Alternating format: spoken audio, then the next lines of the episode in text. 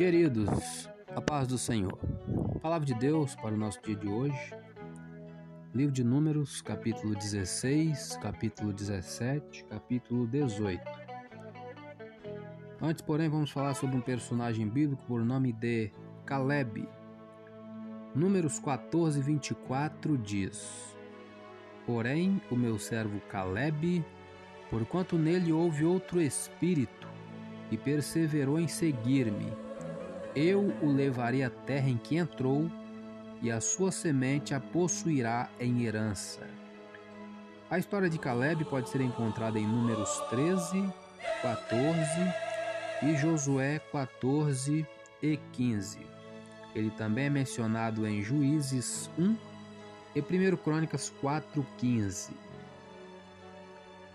A voz da minoria nem sempre é ouvida. No entanto, a verdade não pode ser medida por estatísticas de aprovação. Pelo contrário, a verdade costuma ser o oposto do que pensa a maioria. Ela permanece imutável, pois é garantida pelo caráter de Deus. Ele é a verdade. Ele dá a palavra final. Assim, há momentos em que a pessoa ficará sozinha do lado da verdade. Caleb não era apenas um homem de grande fé, ele a depositava num grande Deus. A coragem de Caleb baseava-se em suas experiências com Deus, não nas habilidades de Israel para conquistar a terra prometida. Caleb não podia concordar com a maioria, pois estaria discordando de Deus. Nós, por outro lado, costumamos basear nossas decisões na opinião da maioria. Poucos se amedrontam logo de início, como ocorreu com os dez espias. A maioria age como Israel, que deixou sua covardia em segundo plano, a fim de atentar para o senso comum. Nossa busca pelo certo e o errado costuma ter início com questões do tipo: o que dizem os peritos? Ou o que dizem meus amigos? A pergunta que mais evitamos é: o que Deus pensa sobre isso? Mas os princípios que aprendemos ao estudar a Bíblia fornecem um roteiro bem seguro para toda a vida, pois levam-nos a um relacionamento pessoal com Deus, cuja palavra é a Bíblia. O Deus que deu coragem a Caleb é o mesmo Deus que nos oferece o presente da vida eterna por intermédio de seu Filho, Jesus. Vale a pena confiar nesta verdade. Pontos fortes e êxitos de Caleb ele foi um dos espias enviados por Moisés para averiguar Canaã. Caleb foi um dos únicos israelitas que saiu do Egito e entrou na terra prometida. Ele foi a minoria que se posicionou a favor de conquistar Canaã. Caleb expressou fé nas promessas de Deus a despeito dos aparentes obstáculos. Lições de vida: o que aprendemos com Caleb? A opinião da maioria não representa a medida exata do certo e do errado. A coragem baseada na fé em Deus é apropriada. Para que a coragem e a fé sejam eficientes, é preciso combinar palavras e ações, informações essenciais, locais do Egito para o Sinai, depois para Canaã, especificamente Hebron.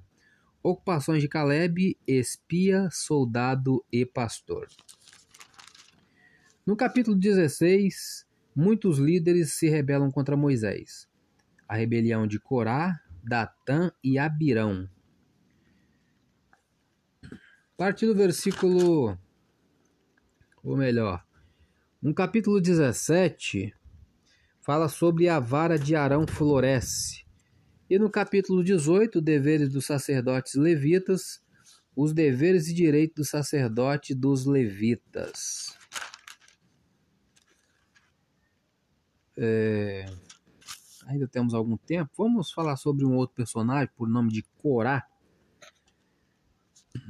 Número 16, 8 a 10 diz: Disse mais Moisés a Corá: Ouvi agora, filhos de Levi, porventura pouco para vós é que o Deus de Israel vos separou da congregação de Israel para vos fazer chegar a si administrar o ministério do tabernáculo do Senhor e está perante a congregação para ministrar-lhe, e te fez chegar e todos os teus irmãos, os filhos de Levi, contigo, ainda também procurais o sacerdócio?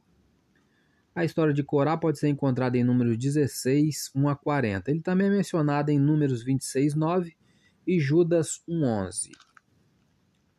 Algumas pessoas poderiam ter permanecido anônimas caso não tentassem obter mais do que podiam.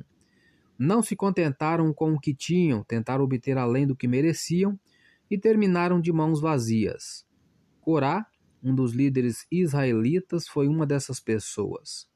Corá era um levita que ajudava na rotina dos serviços do tabernáculo.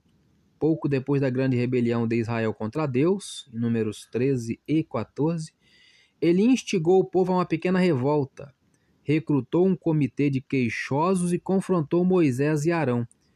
A lista de reclamações se baseava em três argumentos. Primeiro argumento: Moisés e Arão não eram melhores do que outros israelitas.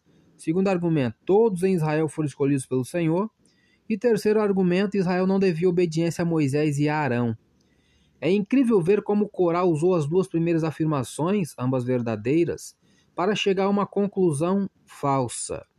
Moisés teria concordado com o fato de não ser melhor do que qualquer outro. Também concordaria que todos os israelitas eram o povo escolhido por Deus. Mas Corá errou na conclusão sobre essas verdades. Nem todos os israelitas haviam sido escolhidos para liderar. A mensagem subliminar de Corá era: tenho tanto direito de liderar quanto Moisés.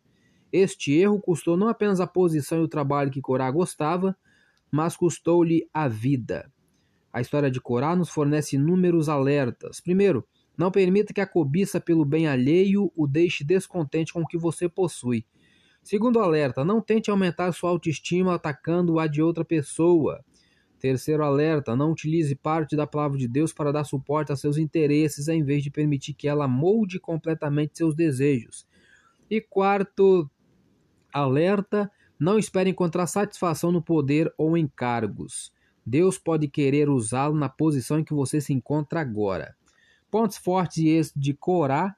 Ele foi um líder popular, uma figura influente durante o Êxodo. Corá foi mencionado entre os chefes de Israel, na Êxodo 6, e ele foi um dos primeiros levitas a serem chamados para o serviço especial no tabernáculo.